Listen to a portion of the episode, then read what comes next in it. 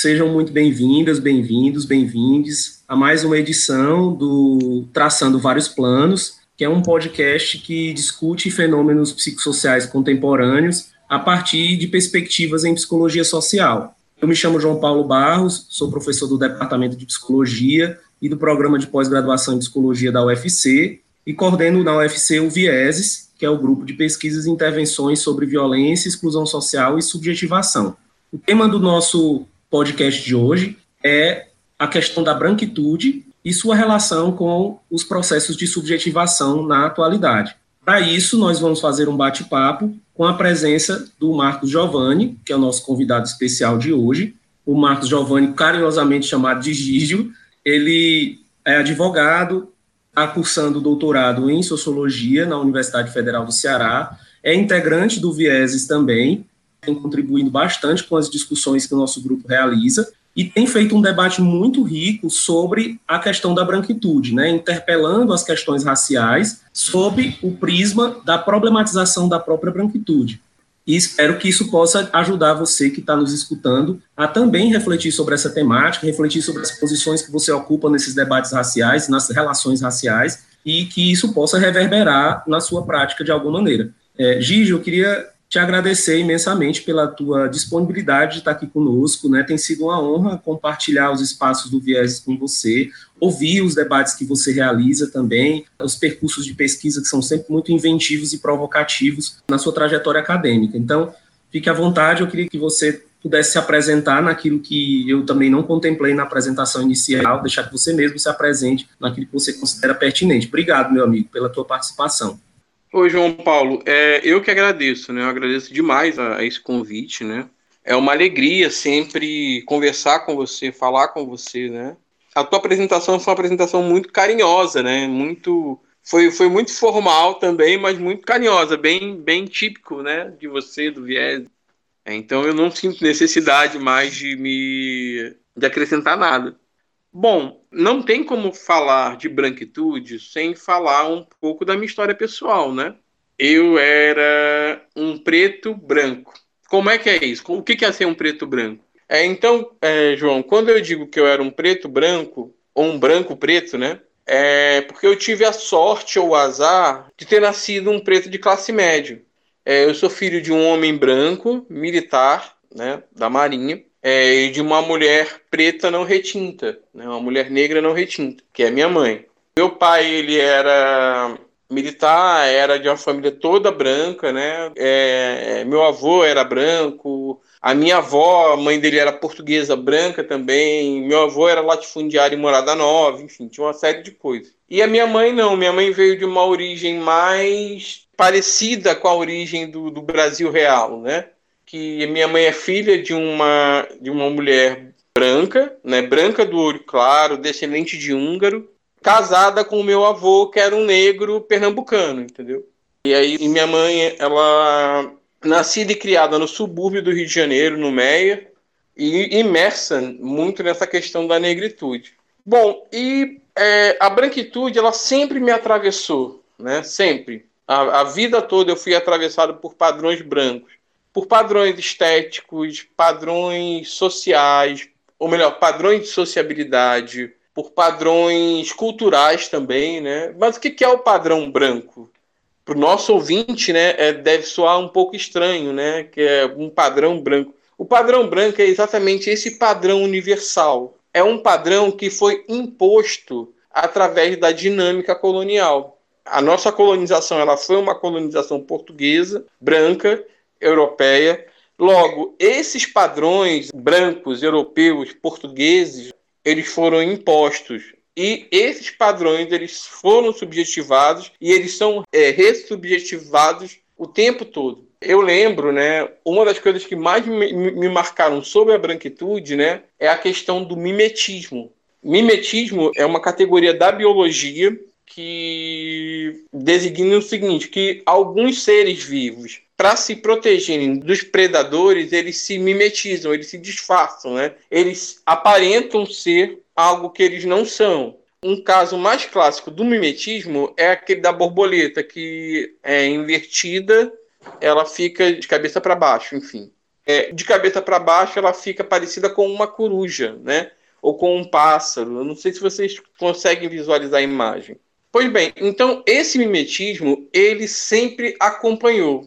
Ele me acompanhava sempre. Eu sempre tentava me vestir como branco ou seja, porque a classe média brasileira é uma classe média branca. Então, é, alguns objetos, como alguns adereços como relógio, né, o óculos, a, a roupa, né, tem que, não pode ser qualquer roupa, tem que ter uma roupa que denote alguma, algum meandro de branquitude, né? Isso sempre fez parte da minha vida. Só que aí é que entra também, João, a questão da interseccionalidade, entendeu? Porque a minha irmã, ela, ela também era de classe média, só que a questão da branquitude talvez ela incida de forma, não sei se mais feroz ou de uma forma mais intensa, né? A branquitude, ela talvez ela incida de uma forma diferente na mulher negra. É, a própria Grada Quilomba, ela tem um tópico no livro dela, é, Memórias da Plantação, né? Que na verdade essa tradução foi uma tradução errada, que deveria ser memória da, das plantations, ou memória da plantation. Pois bem, então a Grada Quilomba, nesse livro, ela tem um tópico lá que ela fala sobre o cabelo, o cabelo negro, né? E a mulher, ela sofre, pelo menos nos anos 80, né, quando eu era criança, a mulher, ela, ela sofre muito mais a incidência desse mimetismo ao que eu me referi anteriormente eu lembro dos sacrifícios que a minha irmã fazia para alisar o cabelo e parecer branca. Porque, assim, no colégio que eu estudava em Brasília nessa época, era um colégio branco, de classe média, de freiras, de freiras espanholas, ela sofria bullying por conta do cabelo. O cabelo dela era motivo de vergonha. Eu lembro do, do, dos produtos que ela utilizava, né? Que, que no salão de beleza que ela ia utilizava, eram produtos muito abrasivos, né?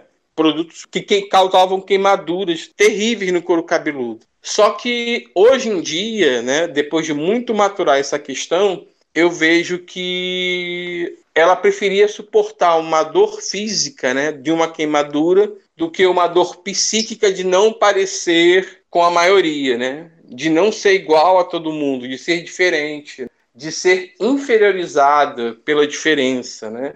Então, ela, ela alisava o cabelo, ela já pensou também em fazer cirurgia no nariz. Uma outra cena também que me chamou, que eu recordei, né, principalmente agora que, eu estou escrevendo a tese, né, porque a tese ela evoca isso, né, ela evoca essas, essas lembranças, que às vezes você recalca de uma forma que você nem lembra mais, né, você, ou você pensa que não lembra, né. Uma das coisas também que eu me lembrei, que eu fiquei chocado na época e que de alguma forma eu eu escondi isso né, nos porões da, das minhas memórias, foi da minha irmã dormindo com um pregador de roupa no nariz, apertando o nariz dela para que o nariz dela deixasse de ser achatado. Ela queria ter o nariz fino. Então, é, partindo dessas reminiscências, eu compreendo a branquitude como sendo uma ideologia, né? uma ideologia de hegemonia. E, e a branquitude, com, por ser uma ideologia, ela alcança a tudo. Ela, ela acaba fagocitando tudo que está à nossa volta. Padrões estéticos, padrões culturais, padrões políticos, sobretudo, padrões econômicos. Então, todas essas esferas da vida, da vida humana, elas são esferas que são permeadas por essa ideologia branca.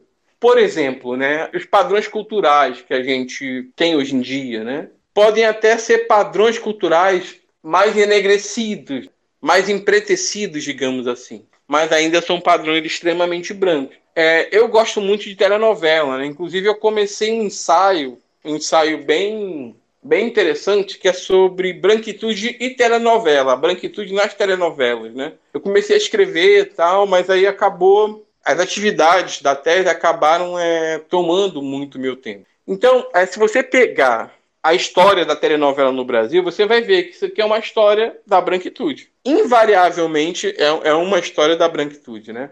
Eu lembro que é, teve uma novela em 1985, que é a novela Corpo a Corpo, que foi uma novela que teve um casal multirracial, que é um dos temas de uma das maiores teóricas de branquitude, que é a Lia Weiner Schuckman, né? Ela começou pesquisando branquitude em São Paulo e enveredou pela questão da, das famílias interraciais, né, a partir do viés da branquitude. Então, nessa novela Corpo a Corpo, tinha uma personagem, né, que era a personagem da Zezé Mota, que era uma mulher negra, acho que ela era paisagista, né, arquiteta paisagista, e tinha um relacionamento com o Marcos Paulo, né, que era, enfim, era um mocinho da época, era um homem muito bonito, né, levando-se em consideração os padrões da branquitude. Pois bem, eu lembro que na época houve, as pessoas ficaram chocadas com a formação desse casal. Só que nunca diziam claramente que era por conta da cor, da raça, né, da Zezé Mota. Não. O que, que eles diziam? Eles diziam que a Zezé Mota era uma mulher muito feia para o Marcos Paulo. E o Marcos Paulo era muito bonito para ela, enfim, foi uma toda uma celeuma né, em torno desse casal. Então, a partir disso, né, a partir dessa dicotomia do branco bonito, do branco que tem o poder, do branco que é que pode falar e do preto que é feio, do preto desempoderado, do preto silenciado, né, secularmente, é que a branquitude ela se estabelece. E o mais estranho, o mais cruel, que salta mais aos olhos, é que a branquitude ela se estabelece é, de uma forma tão universal e tão universalizada que as pessoas não notam que a vida delas é uma vida branca, né? é uma vida ditada por padrões da branquitude, padrões estéticos, padrões culturais e padrões religiosos também. Todos esses padrões são padrões da branquitude. Então, a branquitude ela pode ser compreendida como uma, uma esfera de poder, né? Haja visto que ela é uma, tem uma matriz ideológica, ela é ideológica porque foi a partir da branquitude que a economia do mundo, né, que o sistema capitalista ele foi engendrado. Foi a partir da branquitude que as relações de poder, as relações que hoje dominam o mundo, né, o mundo contemporâneo, ele foi engendrado. Inclusive, né, eu estava relendo né, um livro do Domenico Losurdo, que ele fala que é um filósofo italiano que está sendo muito celebrado né, por conta do Jones Manuel, do Caetano Veloso, enfim. Mas eu já lia o Domênico Losurdo antes, até mesmo antes de virar modinha. Pois bem, então o Domênico Losurdo, ele diz o seguinte, né, no livro Entre acho que é Entre Civilização e a Barbárie, é, Liberalismo, Entre a Civilização e a Barbárie. Ele diz que a, a, história do liberalismo é uma história atrelada à escravidão. O liberalismo ele se formou enquanto sistema econômico, enquanto ideologia, a partir dessa dinâmica da escravidão, mesmo sendo uma ideologia né, que prega a igualdade entre as pessoas. Todos são iguais perante a lei. Né? A nossa Constituição é uma Constituição liberal, né? liberal formalmente. Tanto que ela diz que todos são iguais perante a lei. Né? É, essa igualdade é uma igualdade iluminista liberal. A história do liberalismo, que é uma ideologia iluminista, né? é uma ideologia branca, portanto, ela é uma história vinculada à escravidão. Não dá para você separar as duas as duas histórias, da história do liberalismo com a escravidão. Um dos maiores liberais, que foi o John Locke, ele era proprietário de escravos nos Estados Unidos. Um dos maiores países liberais que tem, que é, abraçou, que mergulhou no liberalismo de forma mais frontal, que é o Reino Unido, a Inglaterra, é, tinham muitas colônias na África, na Ásia, né, onde a escravidão ela era perfeitamente estimulada e até até tolerada, né? tolerada e estimulada. Né? Então, a branquitude ela, ela formou o mundo que a gente tem hoje. O mundo, tanto no seu viés cultural, quanto no seu viés, enfim, político, econômico, é um mundo branco. É um mundo é, prioritariamente branco. E quando a gente desloca né, esse sentido desse mundo branco, é, muitas pessoas elas se sentem numa posição extremamente desconfortável exatamente porque a gente tira esse véu da igualdade liberal, né, esse véu da equidade liberal e mostra que existe de fato uma espécie de heteronomia racial no mundo, né? onde a, as riquezas, né, o acesso às riquezas, ele é equalizado o tempo inteiro por padrões raciais. Então, a dinâmica é, capitalista iluminista ela é uma dinâmica branca, uma dinâmica uni é universal. Então, a branquitude ela está intimamente ligada à, à, produção do racismo, à produção e à reprodução. Reitero que branquitude é diferente de ser branco. existem pretos e pretas que são extrema, que estão imersos nessa ideologia. A, a grande maioria das pessoas está imersa nessa, na ideologia da branquitude, que é um padrão universal, é um padrão de onde todos são é, obrigados, de certa forma, a seguir. Inclusive a própria moda, né? A moda é uma moda branca, enfim. E aí, partindo para um lado que é um pouco incômodo, que eu sempre falo nas minhas conversas né, com outras pessoas, é sobre a branquitude acadêmica.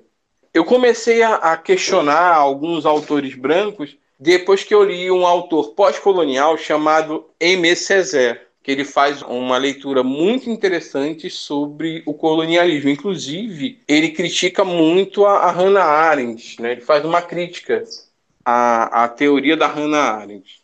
Ele diz basicamente o seguinte: ele diz que o Holocausto ele só causou espanto porque foi dado aos brancos, a alguns brancos, né, os brancos, os judeus no caso, o mesmo tratamento que eram dados aos negros, né, aos indianos, né, aos não brancos, a outras civilizações não brancas. Então, por isso que o Holocausto ele é tão combatido, ele é tão é, negado, rechaçado, né, pela, pela lógica iluminista, pela lógica branca.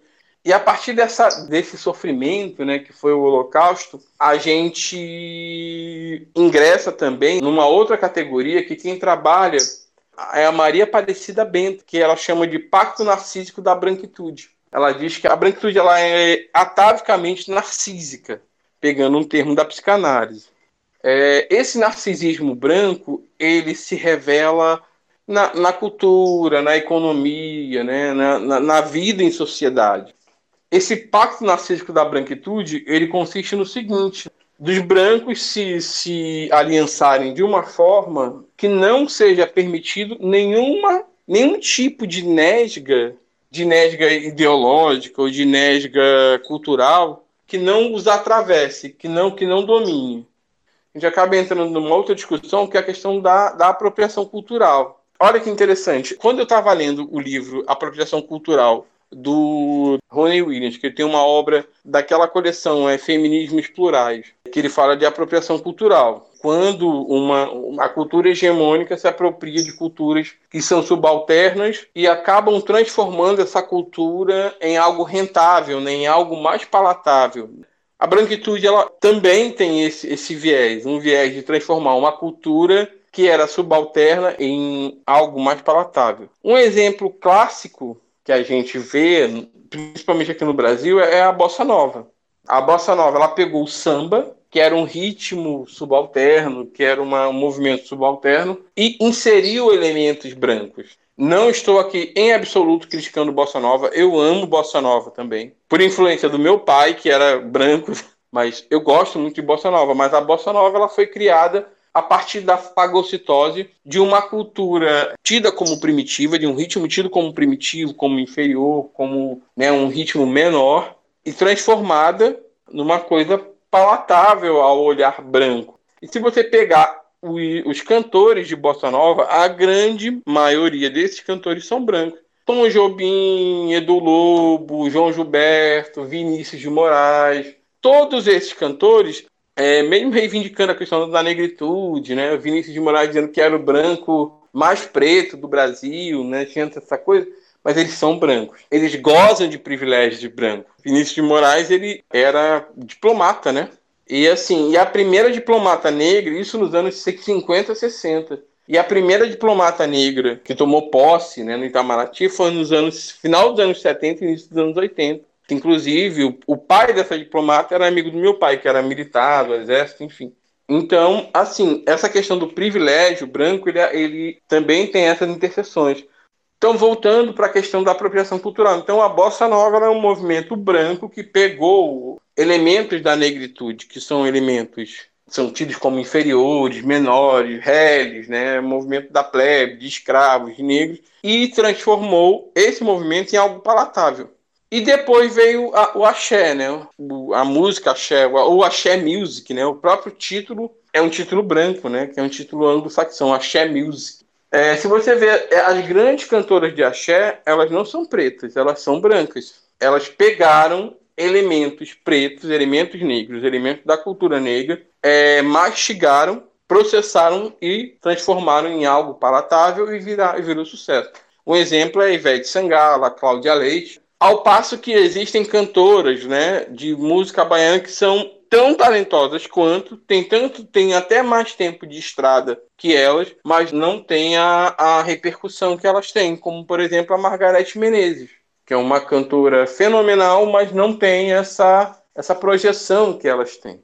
Então, a branquitude, ela tem essa, essa, esse viés, essa estrutura. Ela vai ocupando espaços, ocupando todos os espaços, a grande maioria dos espaços, em todos os setores, e as pessoas não sentem, porque ela é universal, é ela que dita a regra. O dissonante é o preto, né? o dissonante é a cultura negra, o dissonante é, é o não branco, o dissonante é aquele que não se enquadra muito na cultura branca. Então, esse é o dissonante. Né? Esse é o que merece o olhar, né? o olhar mais analítico partindo para essa questão do olhar, né, do exótico, né, da exotização do negro, eu vou falar um pouquinho também sobre a questão da branquitude acadêmica.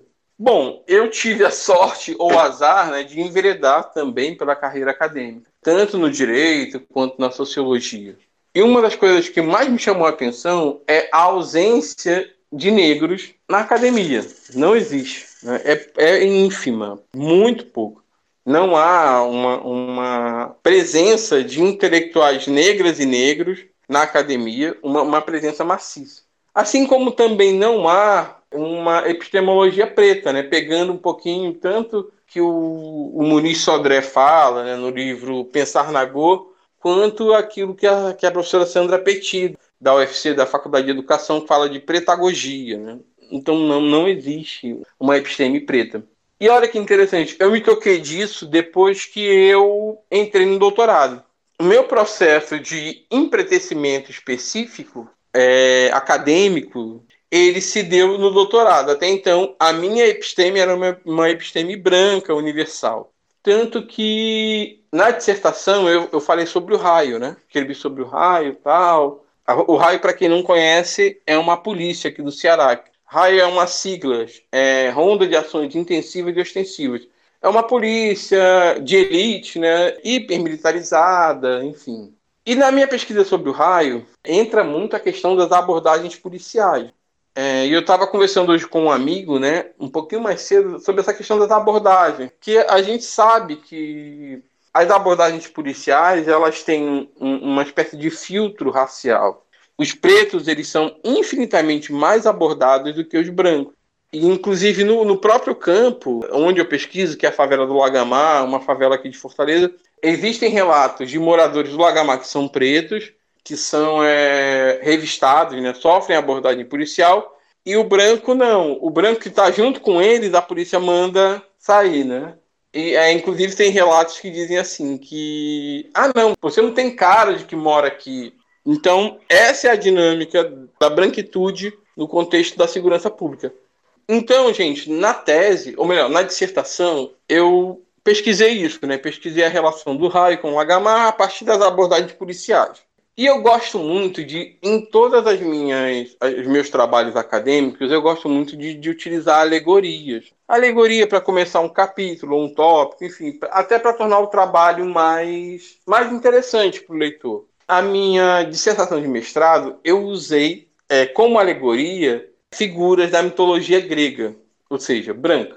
Todo capítulo eu começava com um mito grego, né? Tipo, o capítulo teórico metodológico, eu comecei falando do Hermes, do deus Hermes Trimegistros, né? Que é aquele deus dos caminhos, aquele deus que tem asa nos pés, enfim. E aí eu fui, né? Quando eu falei do Lagamar, eu falei da Deméter, né? Que é a deusa que fertiliza a terra, enfim. E eu lembro que na defesa, a professora Zelma Madeira, que é uma pesquisadora preta, professora da Universidade Estadual do Ceará, é uma das grandes referências no estudo de negritude aqui no Brasil, e sobretudo aqui no Ceará, ela me chamou a atenção para isso. Ela falou para mim que se fosse eu, eu usaria os mitos africanos, né, elementos da cosmovisão africana, e não elementos brancos. Na época, eu lembro que eu fiquei até um pouco ofendido, né? Porque eu interpretei aquilo como se fosse um autoritarismo epistêmico, né? dela querer que eu colocasse na, na minha tese algo que era dela, né? que era de onde ela vinha, né? Então tá, eu, eu, eu mantive os mitos tal, a, a, dissertação foi, foi legal, enfim, foi um trabalho que foi aprovado. Ela gostou muito da dissertação, apesar dessa observação dela, e eu mantive, né? Continuei com a mitologia grega. Mas uma categoria que não aparecia, né? Que não aparecia anteriormente, apareceu em luzes de neon, assim, luzes vibrantes, na minha dissertação, que foi a teoria racismo, né? Racismo institucional. E eu fiquei com aquilo na cabeça, aquilo martelando na minha cabeça tal. Aí, no doutorado, eu resolvi pesquisar a mesma coisa. A, a atuação no raio do Lagamar, mas agora também ouvindo os policiais, né? Porque é, devido ao tempo do mestrado, não, não, não haveria tempo para que eu conseguisse ouvir os policiais. E no doutorado, devido a um, ter um tempo maior, praticamente o dobro, talvez eu conseguisse. Então aí eu, eu comecei a pesquisar o campo, né, o Lagamar novamente, entrando nos meandros do Lagamar, e eu ouvi uma coisa que me, chamou muito a atenção, uma frase. Né? Um morador do Lagamar, preto como eu, da minha cor, olhou assim para mim e falou: Didio, você está pensando o quê? Se o raio aparecer aqui, ele para nós tudinho, inclusive você. Para você porque você é preto, você tem a cor do Lagamar. Fecha aspas essa fala desse entrevistado me pegou tão em cheio que eu acabei decorando, nunca mais eu esqueci. E aí eu me toquei que mesmo fazendo esse mimetismo que eu falei lá no começo, né? Mesmo usando roupas de playboy, né, como bem disse esse meu entrevistado, eu era preto. Eu tinha a cor do Lagamar. E a cor, ela sempre atravessa dentro dessa dinâmica de interseccionalidade de território, é, classe social, gênero, a cor talvez seja o, o que mais tenha influência, o que seja visto primeiro. Pois bem, aí eu comecei a, a, repensar né, o lugar de onde, fala, de onde eu falava, né? o lugar de fala, meu lugar de fala, pegando um pouquinho da teoria da Djamila Ribeiro. Pois bem, aí eu vi que o meu lugar de fala era um lugar atravessado, sobretudo, pelas questões raciais. Eu fiquei pensando, opa, eu não posso é, me furtar a esse chamado, né? Esse chamado da raça. Que é o que eu atribuo a Exu, aquela divindade africana, né? Confundida de forma errônea e preconceituosa com o diabo cristão. Exu, por ser uma divindade onde o caminho, né, ele é a divindade que senhor das encruzilhadas, né, senhor dos caminhos, é aquele que abre toda a ritualística né, do candomblé e da umbanda, é aquele que leva para os orixás a mensagem dos homens. O símbolo de Exu é um tridente, tem todas essas questões. Eu interpreto essa minha tomada de consciência racial no nível epistêmico, no nível epistemológico, a Exu.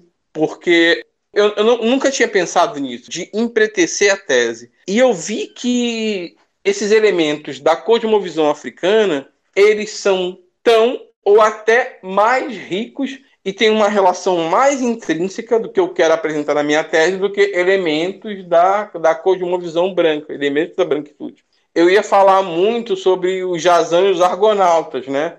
Que é uma, uma história de aventura da mitologia grega, né? Do Jazão, que vão em, do Jazão e dos Argonautas, que vão em busca do Velócino de ouro, que é um cordeiro de ouro, enfim que é, no, no, fim das contas, é toda a busca pelo conhecimento. Na minha leitura é essa.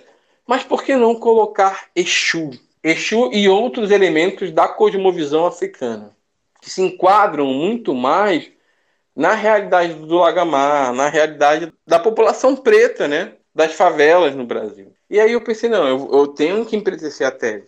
Eu já havia me tornado preto, já havia me, me reconhecido como preto, mas faltava a minha episteme preta eu abraçar a questão da, da minha episteme preta.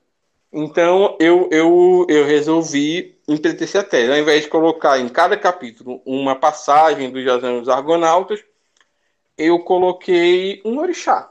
E o mais interessante nisso tudo é que se enquadrou muito mais, muito mais do que os dos Argonautas, mas porque o inconsciente coletivo, né? Partindo um pouquinho para o Jung, a questão do inconsciente coletivo, daquelas pessoas e das vivências que elas passam cotidianamente nas favelas, né? Isso no Brasil todo tem muito mais relação com os elementos da cosmovisão africana do que com a mitologia grega branca. Para vocês terem uma ideia, só a título de exemplo, né?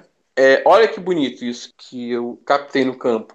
No Lagamar, né? O Lagamar, para quem não conhece, é uma favela, uma comunidade que foi edificada numa espécie de pântano, né? Que é o estuário do Rio Cocó. Não é o Rio Cocó, é o estuário, né? Então toda aquela área do Lagamar, ele faz parte do estuário do Rio Cocó, ou seja, uma área pantanosa, uma área com lama, uma área de vida abundante, é uma área, era uma área de mangue, né? E imediatamente eu me lembrei de uma orixá chamada Nanã, que é a deusa da lama, é a deusa do pântano. Nanã, ela manipula a lama, né? É a partir dela que as pessoas vão pro Orum. Ela que leva as almas pro Orum. O Orum é o céu dos africanos. E nos depoimentos que eu colhi no Lagamar, olha que bonito, gente. Eles dizem o seguinte, que as pessoas, elas podem sair do Lagamar, mas o filho raiz do Lagamar, filho real do Lagamar, ele sempre volta para o Lagamar para morrer. E a cosmovisão africana, ele fala exatamente disso. A gente sai do útero de Iemanjá, que é um útero da água, né? O próprio útero materno, que é envolvido pela água, né? Sai de lá, Iemanjá, que nutre né, o recém-nascido, e a gente volta para o útero do mundo, que é a Terra, né? A Terra quando a gente morre, ela vira o nosso útero, que é Nanã, que é representado pela lama de Nanã. Então, o Lagamar trouxe para mim essa dimensão, né? uma dimensão de que esses elementos da cosmovisão africana, eles se enquadram, se encaixam com uma exatidão maior elementos da cosmovisão africana, da cosmovisão negra, do que elementos da mitologia grega, né? brancos. Um outro exemplo também, é, que é muito interessante, é que os adolescentes que eu entrevistei em Lagamar, eles tinham muito medo de virar peixe. Aí ele falava, não, tio, não quero virar peixe, não. Eu, como assim virar peixe? Porque no Lagamar, o adolescente que é pego sem documento pela polícia, ele é jogado no canal. Aí a polícia, de forma jocosa e cruel, diz que eles vão virar peixe. Ah, você vai virar peixe. Aí joga os adolescentes no canal. E na cosmovisão africana, na mitologia dos orixás, tem um, um orixá que é Logum Edé, que virou peixe. Ele se afogou numa cachoeira e acabou se transformando em peixe.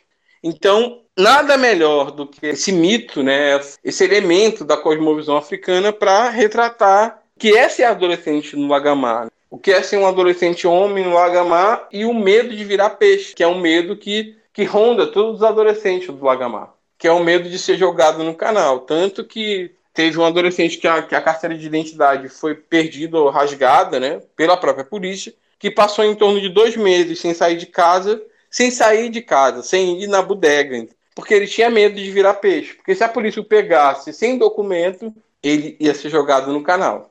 Então, esse medo, né, ele é, talvez seja um medo ancestral. E para vocês verem como essa questão da colonialidade, da branquitude cruel e perversa, atravessa as favelas do Brasil, né? Houve um, um, um, evento lá que eu fiquei chocado, que foi uma mulher que foi é, pega numa abordagem policial e ela se negou a ser abordada por um policial homem, que é perfeitamente compreensível e perfeitamente cabível. O policial fez com que ela ajoelhasse, se ajoelhasse, e ele começou a chicoteá-la com um fio. Ela de joelhos e ele chicoteando ela com fio. E eu peguei um trecho do livro do Laurentino Gomes, que é um homem branco que estava escrevendo sobre a escravidão. Um trecho do livro do Laurentino Gomes é que ele narra, né, ele, a partir de uma busca documental, ele narra o suplício né, de, uma, de uma mulher negra africana que foi condenada ao, ao tronco. E é muito semelhante a descrição do Laurentino Gomes, desse documento utilizado pelo Laurentino Gomes, com a descrição jornalística dessa mulher que levou chibatadas no Agamar. Para vocês verem como a colônia, a lógica colonial, a dinâmica colonial, ela não está tão longe. E o mais interessante nessa minha pesquisa é que é, eu tive muito mais facilidade, mesmo não morando lá, né, mesmo as pessoas não me conhecendo bem, né, é, eu tive muito mais facilidade em pesquisar os negros em pesquisar as pessoas da minha cor do que com os brancos aqui do Meirelles. Um sacrifício, eu tinha que falar da minha pesquisa, né? Eu tinha que refalar, eu tinha que, sabe, praticamente desnudar a minha alma para eles, né? Tinha que mostrar tudo, o que, que era a minha pesquisa, mandar e-mail. Era, uma, era um ritmo intenso de negociações com essa galera, né? E ainda assim não consegui. E eu notei, eu notava muito que os brancos, quando eles são objetificados como objeto de, de investigação pessoal, né, de investigação científica, tem muito dedo. Um, um fenômeno que eu achei muito interessante, primeiro, é que eles negam a própria branquitude. Quando você pergunta a cor deles, eles dizem, ah, eu sou pardo. Existe uma pardalização da branquitude, né? A branquitude, ela se arvora dessa questão da, da pardalização. Ela diz, não, eu sou pardo porque a minha bisavó namorou com um negro escravo, a minha tataravó era negra, enfim. Só que ele é lido por nós como branco. Né? E aí a gente cai naquela questão que o Horaci Nogueira fala muito, né? que é o, o, racismo de marca. O Brasil ele tem um racismo de marca, que é um racismo de como a pessoa é lida. E não é um racismo de origem, né? como é na Europa, nos Estados Unidos. Mas existe essa questão da branquitude se arvorar do termo pardo, né? reivindicar para si a cor parda, né, que é uma cor que não existe na verdade, como uma forma de, de, camuflagem dos privilégios que a cor da sua pele traz. Do privilégio de não ser seguido por um segurança, do privilégio de não ser confundido com um marginal e levar 80 tiros de fuzil, do privilégio de não ter que se mimetizar o tempo inteiro, como eu faço às vezes numa simples ida daqui para o supermercado que fica a 300 metros da minha casa para comprar pão, eu tenho que botar relógio, óculos, até para evitar, né, de ser seguido pelo segurança, de ser, enfim, de levar um baculejo da polícia, enfim. E finalmente, existe algo que me incomoda profundamente enquanto pesquisador preto, enquanto produtor de conhecimento preto, que é as tentativas de silenciamento da branquitude em relação à produção intelectual negra, né? Até bem pouco tempo a gente viu, né, uma polêmica danada sobre a questão do clipe da Beyoncé, que foi feita pela Lilia Schwartz, né, que é uma teórica, uma antropóloga do sul do país. Maravilhosa, ela gosta muito das coisas que ela escreve. Mas aí ela falou do clipe da Beyoncé, falou de forma abrupta e falou também de uma coisa que ela não conhece, que ela não sabe do que se trata. E a branquitude, ela tem isso. A branquitude quer falar, entendeu? A branquitude é loquaz. Assim, ela quer falar, ela não quer escutar, ela quer falar tempo inteiro a branquitude está falando. E aí ela falou, criticando o clipe da Beyoncé, que, é um, que era um clipe extremamente elaborado. Era um clipe que tinha é, elementos de afrofuturismo, né? Muitos elementos de afrofuturismo, que eu, como negro, não me atreveria a fazer uma análise semiótica do clipe da Beyoncé, porque eu não estudo afrofuturismo. Muito menos a Lilia Moritz Schwartz. Não, não estudo afrofuturismo, mas ainda assim ela fez. E aí o movimento negro reclamou, o movimento de intelectuais negros reclamaram com toda a razão, fundamentando. A Lilia Moritz Schwartz, ela reconheceu o erro e acolheu aquilo, né? acolheu a crítica e passou a fazer um exercício que tanto os psicólogos, os psicólogos brancos, né, quanto os antropólogos brancos também devem fazer, que é o exercício da escuta deve-se ouvir mais e falar menos. É isso que a gente quer da, branquitude, né? É que vocês nos ouçam, que vocês falem menos e nos ouçam mais. Pois bem, aí ela se retratou, né? Fez um texto muito bonito que foi publicado. A entrevista dela do Roda Viva também houve uma retratação nesse sentido. A Maria Rita Kell fez um texto que eu acho que foi um dos piores textos que eu já li, um texto infame, chamado Lugar de Cálice, como se houvesse uma ditadura preta, né? Foi muito ruim aquele texto dela. E aí, novamente, o movimento negro, as pessoas pretas, elas retrucaram esse texto, né? Rebateram com mais veemência tal, mas ainda assim a Maria Rita Kel, ela não arredou o pé. Ela, até, até onde eu sei, ela não houve uma, uma retratação, um pedido de desculpa. É complicado, né? Você ser um intelectual negro num ambiente extremamente branco, né, que é um ambiente acadêmico. É, você questionar o privilégio branco, né, que é o privilégio da fala, né? O branco ele é sempre referendado a falar. Quando um branco fala, as pessoas prestam atenção sem questionar, sem questionar quem ele é. Geralmente o intelectual preto ele tem que, que antes da, da palestra dele, né, antes da fala dele, ele tem que falar todo o currículo, né, o currículo lattes dele, para que as pessoas acreditem e acreditem, né, a ele o que é acreditado quase que de forma atávica a um branco. Então, a branquitude ela é tão universal que ela acaba sendo míope, né? Míope e narcísica, né? Ela só enxerga aquilo que reflete o próprio brilho dela. Ela não consegue enxergar nada além, não consegue enxergar que do lado existem outras raças que são subalternizadas, né? Não consegue enxergar é, que, além da, desse conhecimento branco, iluminista, né, europeu, eurocêntrico, existem outros conhecimentos também que são tão valorosos quanto. Não consegue enxergar outros padrões estéticos que não o padrão estético branco, né? Qualquer coisa que fuja dessa, dessa hegemonia branca, ela é atirada, né?